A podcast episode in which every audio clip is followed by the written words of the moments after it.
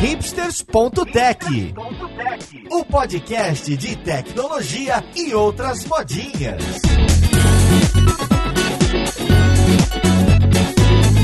Olá, caríssimo ouvinte, seja muito bem-vindo a mais um episódio do seu podcast favorito. Meu nome é Paulo Silveira, esse aqui é o Hipsters.tech e hoje a gente vai falar de cerveja e tecnologia. Olha só, hein? Esse foi um dos episódios mais pedidos. Tinha participantes disputando a tapa para estar tá aqui e sei que vão falar comigo, poxa, sempre falei para você que eu queria gravar esse episódio, porque eu tenho uma cervejaria artesanal aqui em casa com Arduino e com Raspberry Pi que eu faço aqui. Mas bem, chegou o dia e vamos ver com quem que a gente vai conversar. E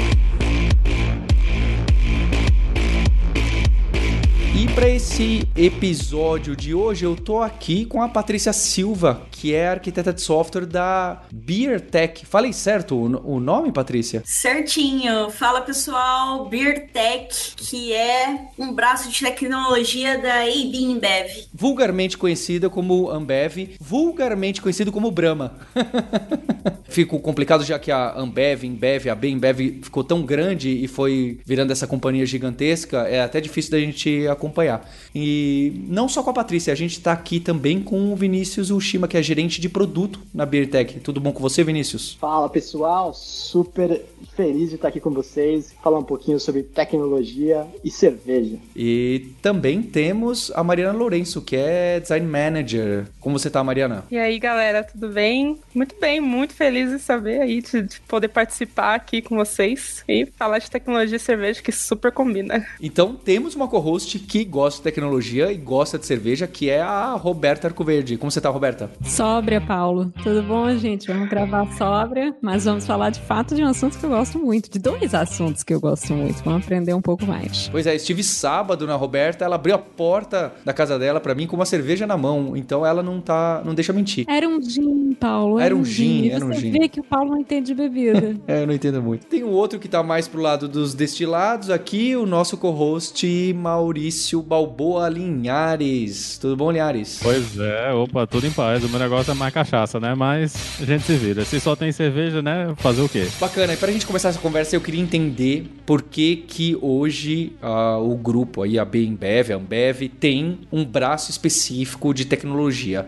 No geral, você consegue resumir, se vocês puderem resumir para mim, o que que faz a empresa, qual que é o objetivo, e aí depois a gente tenta entrar. Onde que a tecnologia está em toda a produção? Não sei se é exatamente para produção que vocês trabalham. Então a pergunta é justamente essa. Pô, super legal, cara. Então, que nem você falou, né? O, o grupo Ambev ali foi crescendo tanto, tanto, que ela se tornou uma companhia global, né? E a gente comumente é conhecido aqui dentro da companhia como o time do global, né? E a ideia de ter nascido o Birtec foi justamente isso. A gente tem as, cada cervejaria ainda é independente, tem, as, tem os seus times fazendo os seus trabalhos de TI, fazendo seus desenvolvimentos, mas a gente precisava de um time que ia pegar essas melhores práticas e fazer elas viajarem pelo mundo, tá? E aí parte da estratégia da companhia em ter criado o Bitec é, é justamente isso: centralizar um grupo de pessoas para trabalhar com tecnologia que ela possa ser aplicada por todas as cervejarias que fazem parte do grupo. Então, é para centralizar tudo isso, toda essa montanha de cervejarias que foram agora fazem parte desse grupo grande, tem uma diretriz, tem um grupo principal de desenvolvimento de software no geral e tecnologia e produtos digitais que vocês fazem parte, é por aí? Exatamente. E aí a gente especificamente é mais focado focado na área de vendas e logística, né? E quando a gente fala em logística, é last mile delivery. Então é aquele caminhão que sai do sítio de distribuição e chega ali até o ponto de venda. Muito bem, porque essa seria a minha pergunta, né? Que tipo de produto vocês desenvolvem na Virtec, né? Ou servindo quais áreas da empresa? Porque de fato é uma empresa gigante, global, né? Se seria vendas, logística, você tem um robozinho hoje que produz a minha cerveja, né? Onde estão exatamente os pedaços de código, de tecnologia, como que eles operam dentro da Birtec? Se vocês quiserem começar pela logística, logística, que vocês falaram que é uma parte importante, até entender se o software que operacionaliza a logística para entregar para o bar do Matias aqui do lado é o mesmo que entrega na Holanda, que faz aquela cerveja famosa que eu não sei o nome também, que vocês também são. Eu não sou muito bom com o nome de cerveja. É, me ajuda, Roberta.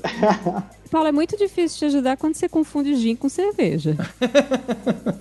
E aí, é a Não, mesma plataforma? Super legal, gente. É, é um, é, é um pouco diferente. Quando a gente fala de logística, a gente fala de last mile delivery, a gente tá mais pensando ali no, no aplicativo do motorista, tá? No aplicativo que ele utiliza para saber em qual ponto de venda ele precisa chegar, para ter uma otimização de rota, para saber quais produtos ele precisa entregar em determinados pontos de venda, tá? Então a gente pega, a partir do momento que o caminhão foi carregado e ele tá pronto para sair, né? O motorista hoje e o motorista e o ajudante, o cara que tá ali junto com ele no, no caminhão, eles utilizam um aplicativo ali que indica para eles melhor rota, quais produtos estão lá, que precisam ser entregues, se tem algum problema na entrega, enfim, né? Toda essa parte de otimização tá ali dentro. E é uma plataforma que a gente está construindo, né? Aqui dentro do próprio Beertech. E vocês já deviam ter isso das outras compras, né? Eu imagino que as empresas, as versões anteriores, né? Na época que era Ambev, quando virou Ambev 99 e, e depois disso tá... É, é até um- uma das coisas que o pessoal fala que é um, um um dos grandes entraves do Brasil é exatamente essa last mile delivery, né? Você conseguir e atingir o pessoal em todos os lugares do jeito que a Ambev consegue interagir e como é que vocês lidam com essas coisas que já existem e como é que o sistema de vocês entra nisso aí? Vocês estão fazendo um sistema novo? Vocês estão integrando as coisas que existem? Meio do caminho? O que é que está acontecendo aí na, na operação? Cara, excelente pergunta. E eu acho que esse aqui é um dos grandes problemas de trabalhar numa companhia global. É você conseguir fazer a integração, né, a verticalização de todos os RPs, de todos os sistemas de logística, né, como de novo, né, como a gente disse, a companhia cresceu através de aquisições. Então cada cervejaria tinha o seu próprio RP, cada cervejaria tinha o seu sistema de logística, cada cervejaria tinha o seu próprio aplicativo de vendas, de entrega. Então assim, é, é uma loucura você conseguir trabalhar independentemente disso. Então aí o Beertech surge justamente para a gente começar a criar uma plataforma única, justamente para mitigar esse tipo de problema, tá? Então assim, a gente tá querendo entender as melhores práticas de cada um, entender os problemas que, que as pessoas têm, né? E tentar ali criar um aplicativo, um produto que resolva esses problemas. Obviamente, não existe um one size fits all ali, né? Cada país ali, cada cervejaria ainda vai ter suas peculiaridades, mas a ideia é justamente a gente conseguir ter escala e reutilizar o máximo possível. Você tinha uma pergunta, Roberta, eu tenho outra depois. E em que ponto tá o desenvolvimento dessa plataforma? Parece que ela está sendo tocada aqui pelo time de vocês. Eu imagino que seja um trabalho hercúleo de engenharia, né? Fazer logística já é difícil sozinha, né? Fazer nessa escala, então deve ser um- um- uma coisa muito complicada. E como o Maurício falou, trazendo o que já existia antes para continuar funcionando mais ainda. Em que, em que posição ou em que lugar desse ciclo todo de desenvolvimento, integração e deploy que vocês estão agora? Super legal. É, acho que a gente tem três representantes aqui de, de três produtos diferentes ali quando a gente fala do Beertech, né? Eu e a Mari, a gente trabalha juntos ali no produto pro antigo representante de vendas, né? Então, não tanto voltada para logística. A gente tem aquele cara que ia no bar lá tomar pedido, então a gente tem um aplicativo de vendas ali que vai trabalhar junto com esse cara. A gente tem, obviamente, esse aplicativo de logística que você falou, e a gente tem o maior produto, né? Que é o core ali, com o coração da estratégia da companhia hoje, que é a plataforma de B2B, né? Ou seja, é o aplicativo que vai estar na mão do dono do ponto de venda, que é onde ele vai conseguir poder fazer os pedidos, né? E aí eu acho que tem uma pessoa aqui super capaz de falar sobre B2B, porque ela trabalha direto com ele. O B2B, galera, é um desafio super legal, né? Porque você dá a oportunidade para aquele ponto de venda ser protagonista do que ele precisa pedir. Ele não mais precisa depender de um representante, né? Que esse, assim, no futuro esse cara vai ter um- uma outra role, mas esse ponto de venda, ele pode falar, ah, hoje eu quero isso, eu não quero aquilo. Lógico que existe toda uma um trabalho para a a gente trabalha com dados, então tem algoritmos que sugerem para aquele ponto de venda os produtos que vamos dizer vai melhor ter saída. É, então aquele ponto de venda a partir dessa interface desse produto ele consegue comprar o que ele quiser. Então lá vai ter combos, vai ter N promoções. Então ele ele vai ficar assim, com perdão da palavra, viciado no, no catálogo que ele tem de produtos di- disponíveis. E a gente quer é, que seja, é, vamos dizer, a, a gente atende lá em DR, que é República Dominicana. E ahn, a gente sabe que lá a galera não tem devices tão assim de última geração. Então a gente tem que pensar muito em performance. A gente quer abraçar essas pessoas que têm devices, que têm aplicativos que não são tão potentes para que elas sejam protagonistas, né, no seu PDP para poder comprar os produtos. Nem que a gente precise dar um, um device novo para ele, sabe? Então, assim, a companhia ela tá focada na experiência desse ponto de venda. Então, é fantástico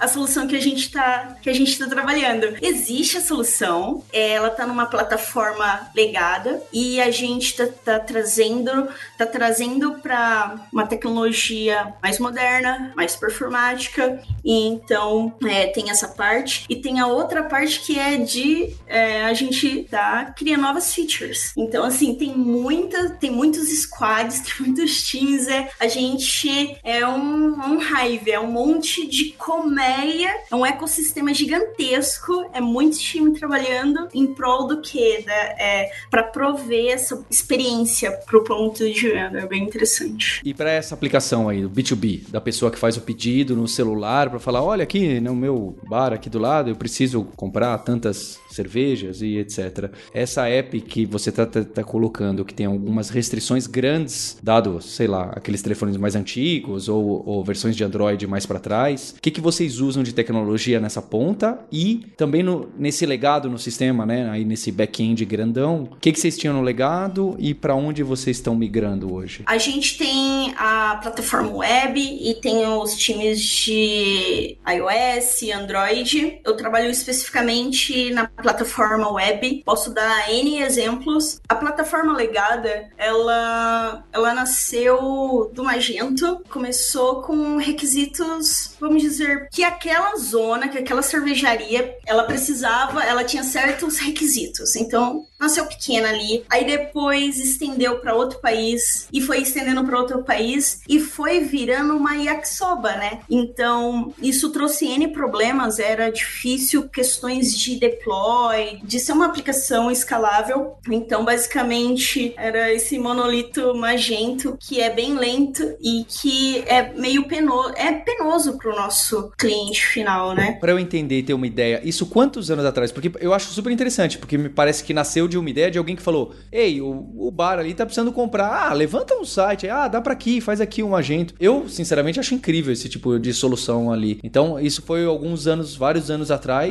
Eu não sei falar exatamente qual foi o ano. Eu não sei se alguém aqui sabe. Faz tempo. Então, para aquela tempo. época, para aquele cenário, fazia super sentido. Só que as coisas vão crescendo, né? Então, chegou um ponto que ficou insustentável. Então, a gente precisa escalar globalmente. E aí, como que a gente faz? A gente traz para uma nova stack, né? Estamos usando na plataforma web, por exemplo, a gente está trabalhando fortemente com React, a gente está trabalhando com uma arquitetura de front-end onde a gente pode construir páginas do jeito que a gente quiser, só mudando um esquema no JSON. A gente brinca, a gente tem que espremer para sair performance, né? Isso daí é uma parte. Aí tem outra parte, que é a parte do supplier, que é gigantesco, que aí você nossa, é gigantesco. Aí a gente está trabalhando com micro frontends para a gente diminuir a complexidade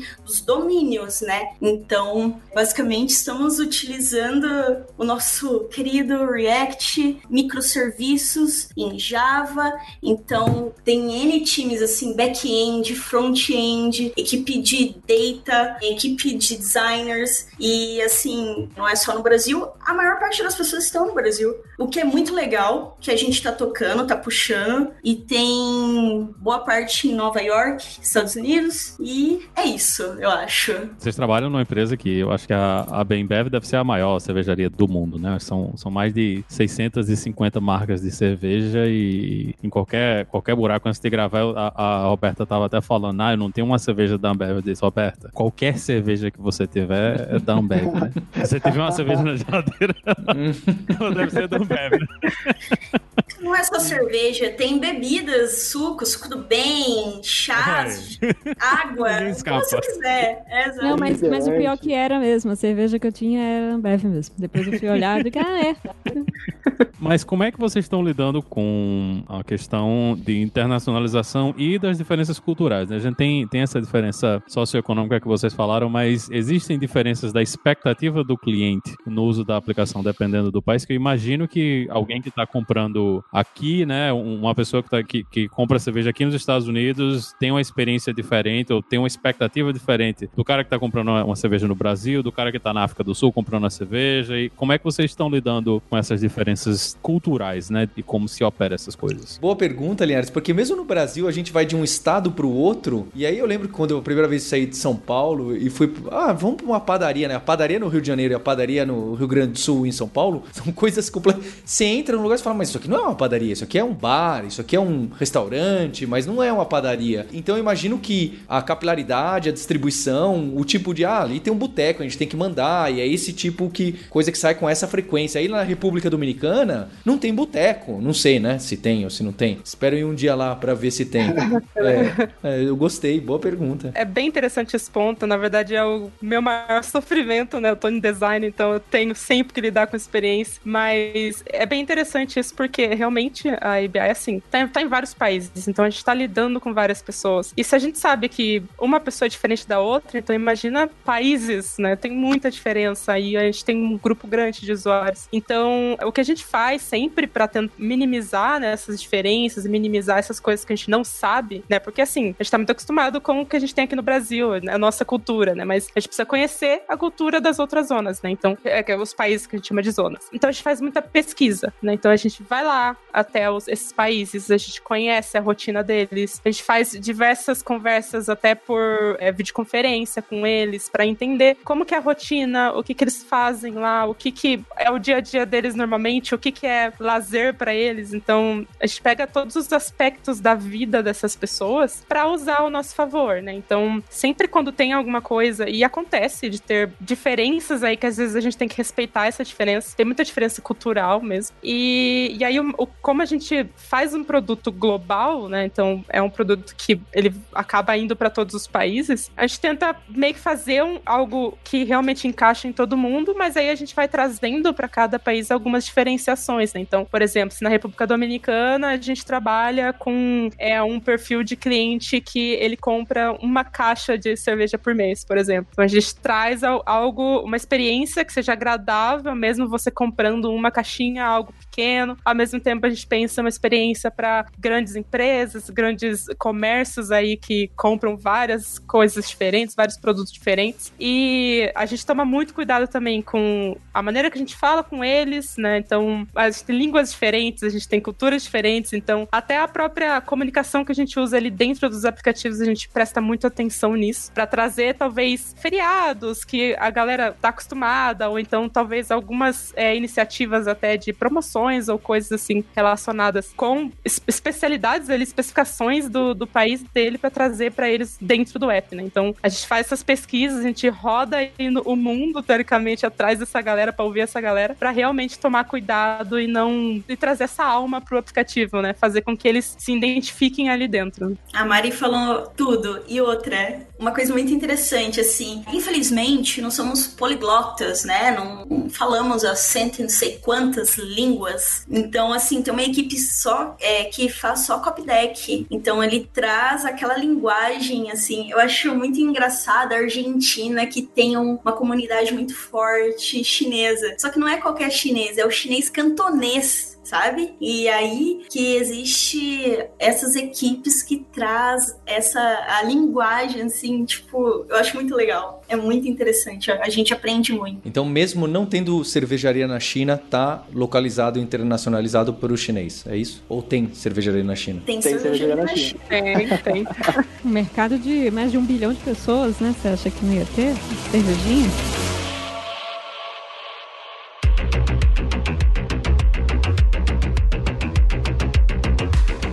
Vinícius, você falou que o grande foco aí do trabalho desse, dessa empresa, desse departamento, não sei como classificar vocês, dentro da Ambev, a Bembev, é essa última milha. Então é aquela dificuldade, aquela complexidade de produzirmos a cerveja, que já não é fácil. Agora, como que eu levo essa garrafa na mão de alguém, não é? Vocês também abordam alguns outros aspectos, chegam a entrar alguma coisa dentro da indústria, dentro da fábrica, chegam a ter alguma coisa, peraí, é, ah, mas isso aqui não tem no estoque, então eu não posso vender, eu vou dar um, avisar que eu preciso puxar a, a fabricação desse produto ou não? Como que vocês vão chegando próximo da. Vocês estão trabalhando um pouco com a demanda, como vocês chegam perto da oferta e de trabalhar com isso ali dentro, com cada cervejaria, com cada. Talvez seja centro de distribuição, né? Como que isso vai chegando aí perto? Legal, cara. Excelente pergunta. Aliás, isso trouxe muitos problemas pra gente no passado, né? O cliente fazer o pedido, comprar a cervejinha dele lá e não receber porque não teve atualização de estoque, não tinha, não tinha produto. E isso realmente é um dos grandes detratores ali do NPS da companhia hoje em dia. Dentro de cada cervejaria ali, né, como eu te falei, né, eles ainda têm seus próprios times trabalhando com tecnologia, tá? Então, por exemplo,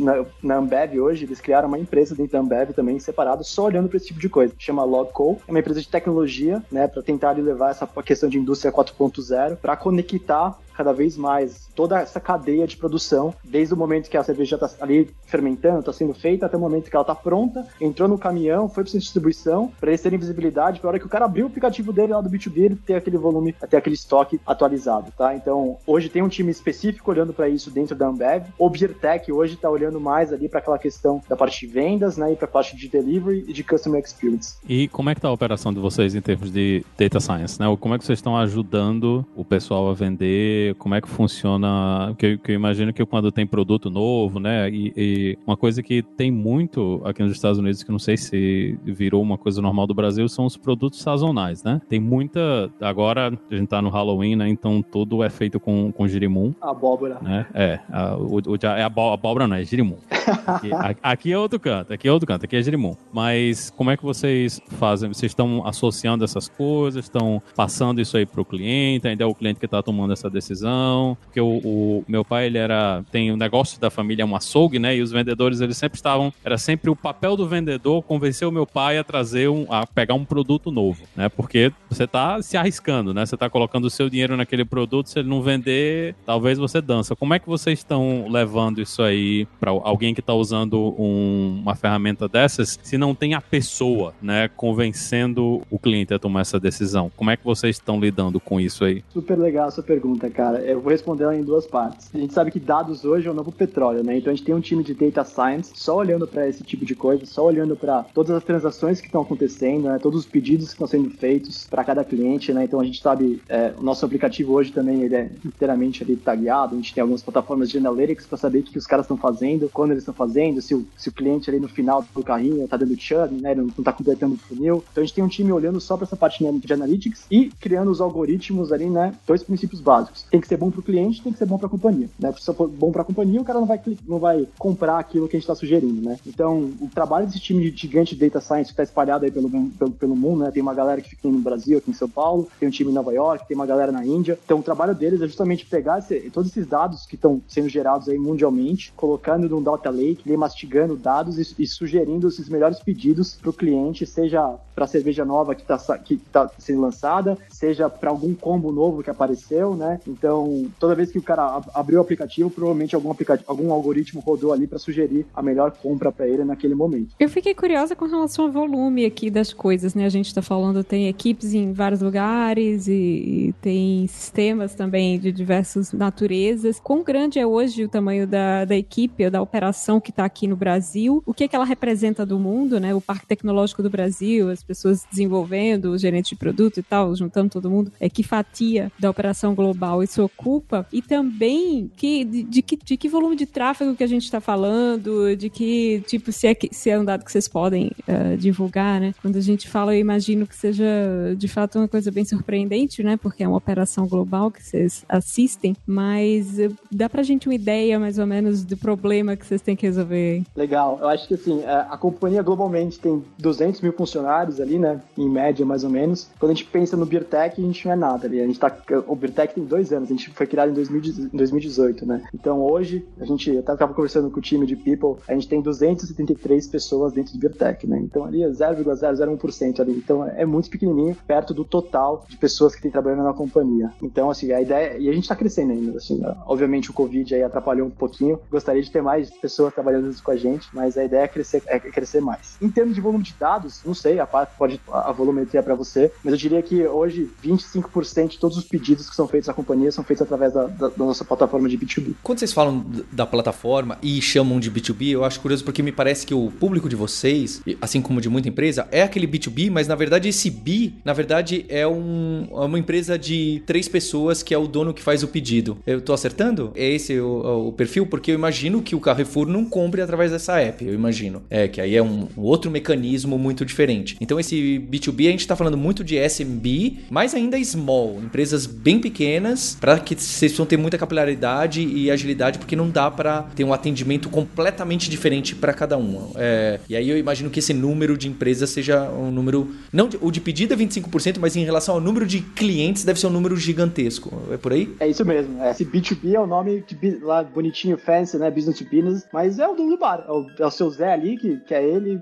e a, e a, e a esposa trabalhando ali, vendendo almoço para comprar janta. É, essa, essa, é a nossa maior base de clientes, né? Os grandes, as grandes redes ali, né? Supermercados, é, eles têm as próprias plataformas, os próprios meios de pedir, né? Que a gente chama de EDI, né? Então eles têm outros métodos para fazer esse tipo de pedido, mas realmente são esses pequenos clientes aí, são os nossos, para quem a gente deve mais atenção, tá? E fazem parte desse volume enorme, realmente, de pedidos que correm através da plataforma. E, e acho que vale falar, né? Que é bem o que o Vinícius falou, né? É, é a galera que realmente compra muito com a gente, é a galera que realmente tá lá sempre sempre precisando da nossa ajuda também. Então, por isso que o aplicativo é até muito importante para eles, porque é, não só o aplicativo, mas também o, o, que a gente tem como consultor, praticamente, que é o antigo representante de vendas. O nosso ideal não é só vender cerveja pro cara, e sim ajudar ele a crescer, ajudar ele a é, ter maiores vendas ali no, no, no, comércio dele. Então, não é só simplesmente ir lá e entregar umas cervejas para ele, né? Então, esse aplicativo também vem muito para isso, para realmente ajudar o cara a até comprar melhores produtos ou produtos que realmente encaixam encaixa na situação dele, no mercado dele, e fazer ele crescer, né? Então, por isso que eu, a gente tem muito foco nessas, é, nesses comércios menores, mas porque a gente tem esse anseio aí de fazer eles, eles evoluírem também junto com a gente. Né? Eu queria entender o mecanismo, então, do produto, do geral. Então, hoje, uma empresa, um comércio muito pequeno consegue, através de uma app, falar o que, que precisa de, de produtos de vocês, normalmente cerveja, e daqui a um tempo ele sabe quando que isso vai ser entregue, e isso é entregue e é faturado, cobrado também de uma forma mais tranquila. Quando chega lá, é só receber, basicamente, porque a cobrança vai ser feita antes ou depois, alguma coisa assim. Exatamente, é isso aí. Então, qualquer cliente aí que trabalha numa, que, já trabalha com alguma cervejaria, no caso, vamos falar do Brasil, né? Então, Bar do Seu Zé já é cliente da Ambev, ele consegue baixar o aplicativo do B2B, vocês conseguem também, provavelmente, se forem lá em qualquer uma das App Stores da vida. Se cadastra, você vai ter o seu cadastro e já consegue sair fazendo pedido, né? Se você já for um cliente, provavelmente, às vezes você tem uma linha de crédito com a companhia, né? Então, a, a Ambev ali fornece crédito crédito para você, você já pode sair pedindo, ou às vezes você pode pagar no momento da entrega, ou através de boletos, enfim, né? Tem, tem, outros, tem outros times também trabalhando nessa parte mais fintech-like aí também para oferecer outros tipos de serviço de pagamento para os clientes. Porque é incrível, né, Linhares? Eu imagino que seu pai lá no açougue veio também naquela época que era tudo no papelzinho, e aí passava a pessoa, e o que você vai precisar na semana que vem? Ah, eu acho que. E aí semana que vem você descobria se era ou se não era, o que precisava, e as coisas ficavam lá. Então, isso é uma das coisas interessantes que naquela época era a com Palmer. Tem uma empresa em João Pessoa que é bem conhecida, que trabalha com isso já há muitos anos, né? A Connect. Então, muitos dos distribuidores, eles usavam Palm, né? Eu acho que, eu, eu acho que a primeira vez que eu vi um, um, um Palm Top, eu acho que eu tinha, sei lá, 11, 12 anos de idade. Aí, nos idos de 90 e Guaraná de, de caju, né? A cajuínazinha. Acaba vendia a cajuína lá pra gente que chegava com um Palm Top pra fazer o pedido. Aposto que a Ambev não tem cajuína. Aposto que não tem cajuína. Tem suco de caju do bem, que é a mesma coisa. Ixi, cuidado, hein, com essas afirmações. Olha hein? o crime, o negócio dele. Não fala uma coisa dessa. Não, olha não. o crime. é uma coisa que, que, naquela época já era, era interessante ver que o pessoal via que tinha vantagem, né, em, em você ter esse tipo de coisa. Não, não tá no papel, de você automatizar isso aí e, e facilitar dos dois lados, né? Facilita pro cara que tá vendendo, que ele tem acesso aos dados ali direto e não precisa estar tá escrevendo e facilita para a empresa que tem tudo digitalizado, né? Não precisa estar tá transferindo do papel, porque alguém vai ter que digitar se for por papel, vai ter que sair do papel para o sistema e a gente sabe que nessa hora de passar do papel para o sistema, muita mágica acontece.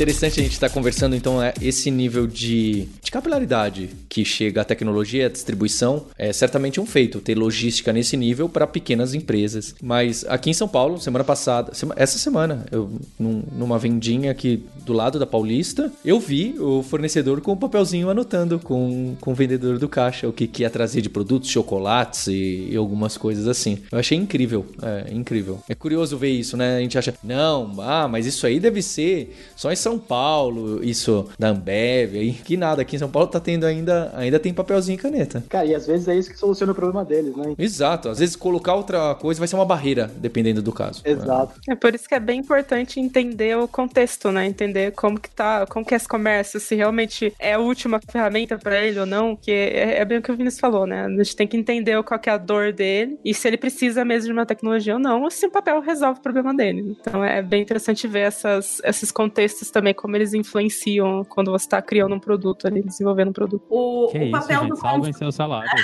Olha o pagamento aí no fim do mês. O consultor, ele não vai ser extinto, né? A rotina do consultor é muito, ela é penosa, né? Ele não consegue ficar, às vezes, nem 10 minutos lá com o seu Zé do bar sugerindo é, os melhores produtos e etc. Porque ele pega a motinha dele e vai, ele tem que consultar, ele tem que visitar 40 estabelecimentos. Então, assim, e o tempo de qualidade? Então, a gente trazendo essa ferramenta para o dono do bar, o consultor ele vai ter agora uma nova role, um, ele vai ter um, um novo objetivo, ele vai ter um tempo maior de qualidade, onde ele, ele vai servir assim de consultoria, que nem a Mari falou. A gente o objetivo é que a gente consiga ajudar a sociedade fazendo com que essas pequenas empresas elas cresçam, né? Então vai existir é, o, o, papel do consultor vai ser muito importante aí. E tem outras questões também. Ah, a tecnologia, o aplicativo não tá dando certo para aquele bar. A gente vai estar tá de olho nisso, a gente vai entender isso. E se ele não quiser, tudo bem. Tem o um consultor. Então vai ter outra. A gente quer abraçar todo mundo, a gente não quer excluir. Então isso é inspirador. Vocês falam muito dessa capilaridade e do aplicativo, e eu fico sempre pensando nos, nos lugares mais remotos mesmo do, do, Brasil, em que acesso à internet, por exemplo, ainda é uma coisa mais difícil, né? De que forma isso causa problemas, ou o que, que vocês uh, propõem e fazem para atender com o aplicativo, tanto do ponto de vista de user experience mesmo, né? De, de tipo, ah, não posso ter uma coisa muito pesada, que carregue muita coisa, uma tela muito rica, porque eu tenho pouca banda para usar, até a, a ponto da arquitetura mesmo. Você comentou que, pelo menos no aplicativo web, vocês precisam muito de performance. Eu imagino que uma das causas seja justamente a deficiência de banda ou de internet rápida nos diferentes lugares do mundo que vocês atendem. Né? Como que vocês fazem para resolver isso? Acho que falando primeiro em relação à experiência, né? É, sim, a gente realmente sempre toma muito cuidado para não trazer nada carregado. Toma muito cuidado também com acessibilidade, porque a gente tá lidando com várias pessoas. Então, a gente não sabe ali, talvez alguém precisa realmente de um pouco mais de suporte. Sempre quando a gente vai criar um elemento novo, um componente novo ali, a gente sempre toma cuidado com isso, tamanho de fonte, enfim, né? Toda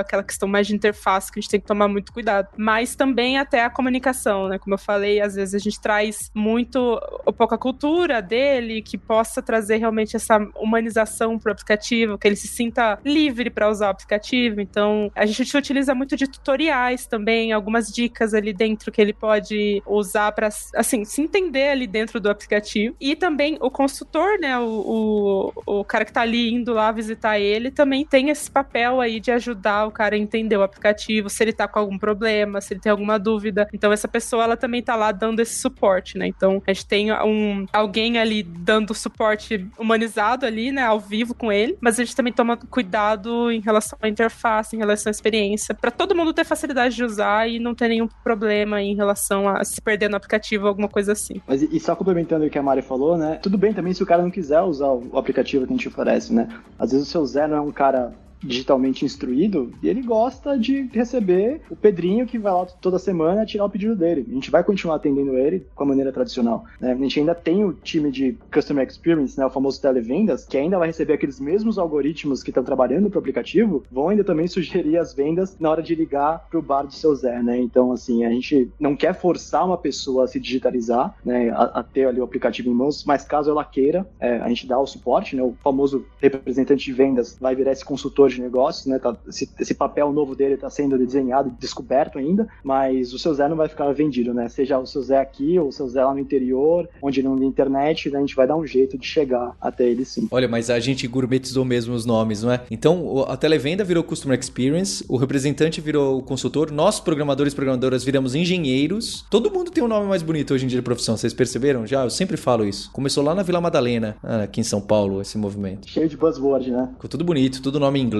todo mundo agora tem um, um cargo bacana. Eu queria entender essa parte, então, da integração que vocês citaram lá atrás com os ERPs. Os ERPs e esses sistemas são das cervejarias, das distribuidoras. E aí, quando alguém compra, vocês precisam marcar lá que essa pessoa precisa entregar em algum. Então, por isso que vocês precisam integrar com a cervejaria daqui do Brasil e a da China para que funcione nos dois. E isso certamente é um trabalho, é um dos trabalhos, dos maiores trabalhos, certo? Porque o resto é tudo meio igual, né? A experiência dos outros é um pouquinho mais parecida. Agora, a integração de cada um varia completamente. Cara, esse eu diria que hoje é um dos maiores trabalhos que os times têm para fazer na hora que você vai migrar a plataforma para algum país novo, né? Fazer toda essa integração com os RPs legados, né? Então, de novo, a companhia nasceu de várias aquisições, então cada país ali tinha o seu próprio RP. Alguns usam SAP, outros usam, sei lá, Cispro, outros usam Excel, enfim, né? Tem isso mesmo? Tem cervejaria que você manda no Excel, atualiza no Excel do. do... Tem. Cada tem, cervejarias tem uns diversos sistemas legados, né? O próprio sistema da Ambev, ele, é, na época que ele foi feito, revolucionou, possibilitou a Ambev chegar ao que é hoje, mas ele é programado em COBOL, né? Então acho que é, é muito difícil você dar suporte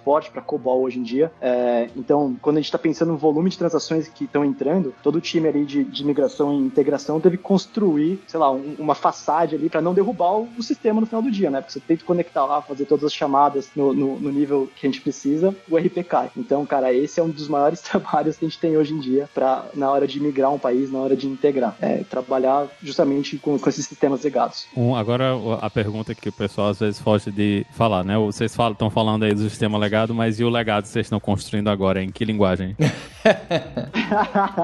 Esse legado, como eu comentei, assim, microserviço em Java e aí na tríade da web ninguém segura, né? Vai ser um pouco difícil o JavaScript, o CSS, o HTML desaparecer. Então, assim, a gente foca muito na, na questão da, da base, né? Da tríade. Se o React morrer, nosso produto pode morrer, né? Então ele tem que ser altamente portável. Então a gente pensa muito, a equipe de engenharia pensa muito nisso. Então agora eu vou botar fogo lá no Java. E aí o Java, né?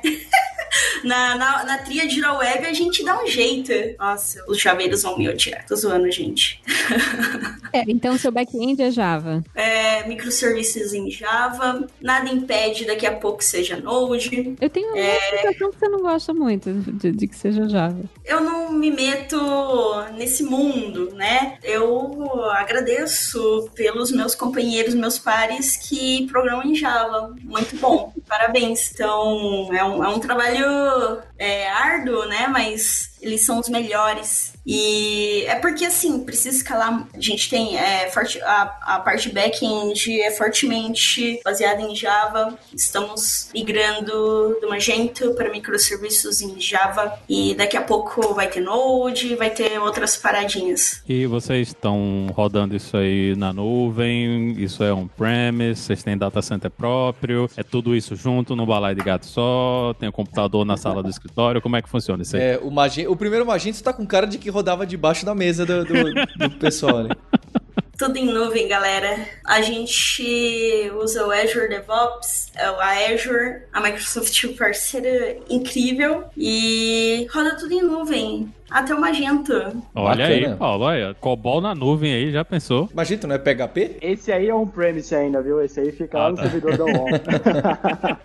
Por que, que vocês falam que vocês estão migrando? Porque hoje em dia tá, não tá nos microserviços no Java ou tá uma parte para alguns países tá microserviços no Java e outros Magento? O que que é? Por que, que vocês colocaram que tá migrando? Tem uma prioridade lá de, de domínios que precisam ser migrados do Magento. Assim, nem tudo é assim, estamos fazendo por domínio, né? Então, pega-se um domínio, sei lá, sei lá, deixa eu ver.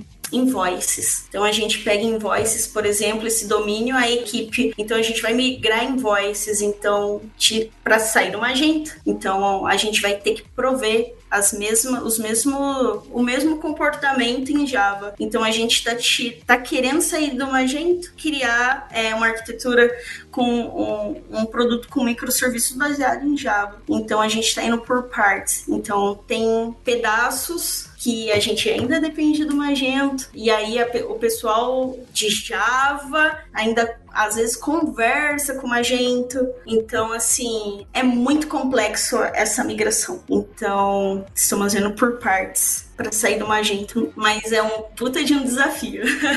Legal. E quais são os próximos passos da empresa e para que, que mais que vocês devem atacar para a Ambev? É, que outros pontos tá no roadmap de vocês? Cara, maravilhosa pergunta essa aí, hein? Acho que dominar o mundo, né? Terminar de dominar o mundo, já que a gente é a maior cervejaria do mundo. Não, mas é brincadeira, cara. É continuar a expansão global. Essa plataforma não tá, não tá expandida para todos os países ainda. A gente tem um roadmap bem agressivo até o final de 2022, mais ou menos. Então, assim, a China vai ser um grande desafio a hora que a gente tiver que migrar para lá, por conta tanto da geografia, mas pelo grande firewall chinês, né, e por toda a complexidade que isso traz. A Europa também tem que ser migrada é, logo mais, assim, a Europa tem N países pequenininhos, então cada, de novo, cada país tem as, as suas peculiaridades, então não só continuar implementando, migrando a plataforma em cada um desses países, e de novo, conectando todos aqueles RPs, mas continuar evoluindo as capabilities, né, as features que a gente oferece para os clientes dentro dessa plataforma. Legal. Então, queria agradecer toda a equipe aí da. Vocês já estão se chamando de Bitec, né? Já ficou difícil falar Beertech, né? Queria agradecer vocês, queria agradecer a Ambev, a Bembev e especialmente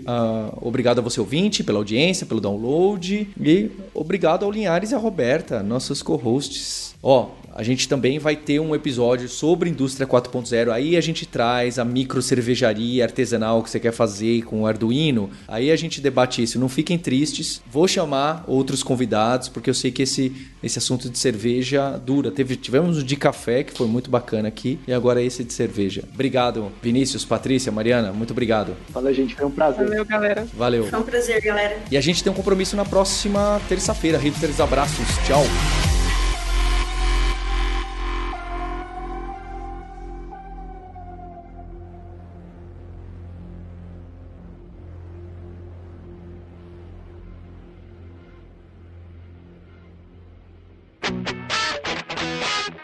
Você ouviu o hipsters.tech, produção e oferecimento alura.com.br, cursos online de tecnologia e Kaelon, ensino e inovação. Edição Radiofobia, podcast e multimídia.